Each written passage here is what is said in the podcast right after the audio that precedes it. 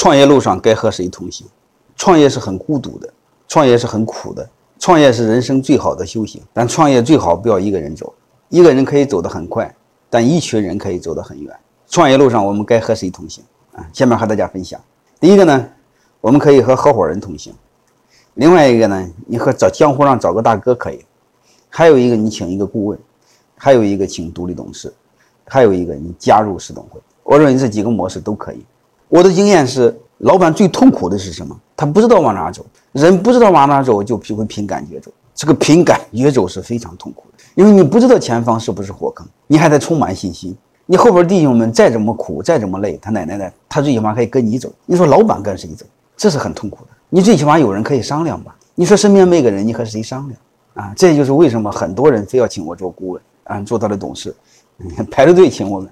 但是我不能都接，要不然我会累死。下面和大家分享，第一个是你和合合伙人同行，找对合伙人，最好你从你身边的朋友熟人找起，最起码他是足够理解你嘛，嗯，相互对脾气啊，你恼火他也可以包容你，而且你们之间最好是讲规则，少讲道德兄弟感情，碰到事别那么计较，大家一起看重的未来，愿意和你一起吃苦日子，过苦日子，啊，这是可以的，就是一创业的时候你找几个合伙人和你一起创业。这个路上不会太孤单，但是你说很不幸，我创业的时候没找合伙人，也没找着合伙人，嗯，或者当时也不知道找合伙人，嗯，就我一个鸟人一起走过来的，那怎么办？嗯，你可以江湖上找一个人，啊，很多人找一个退休官员，嗯，所以退休的领导做他的顾问，啊，或者找一个江湖大哥做他的顾问。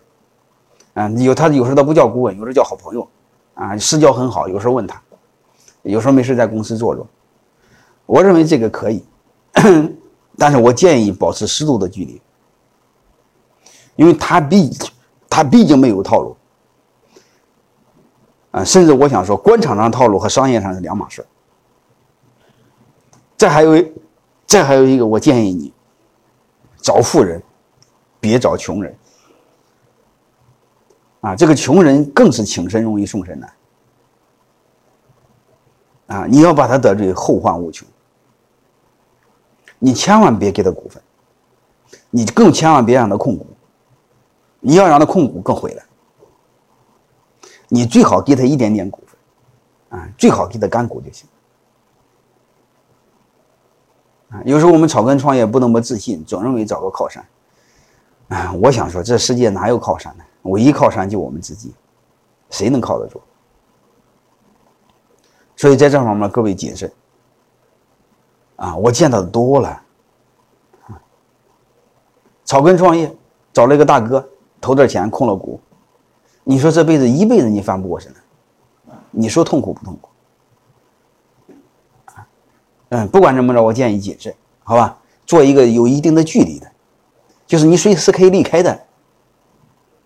因为他会伤着你，啊，因为他那个规矩和我们商业规矩两码事但是下面这些人是可以请的，啊，就是懂管理的顾问，或者做过大企业的老板，啊，或者是非常精通管理的一些教授，这是可以的，啊，问路要问过来人，啊，找各个领域的专家。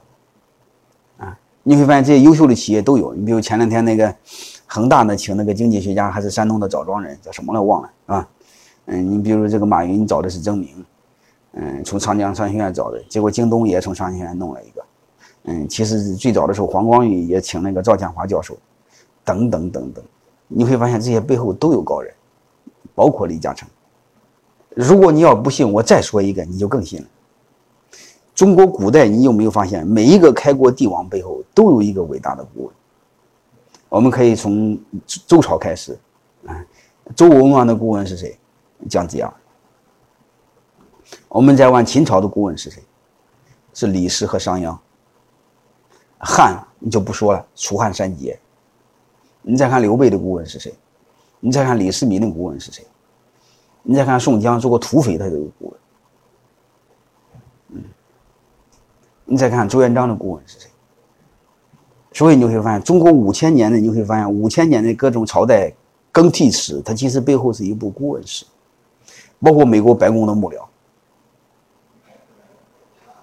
啊，他的安全顾问，你会发现都是，都是他的私人关系，啊，所以我们的管理呢，要学会借力，学会管理比自己还优秀的人，学会用他们的力，这个力不是苦力，是他们的智力，他们的智慧。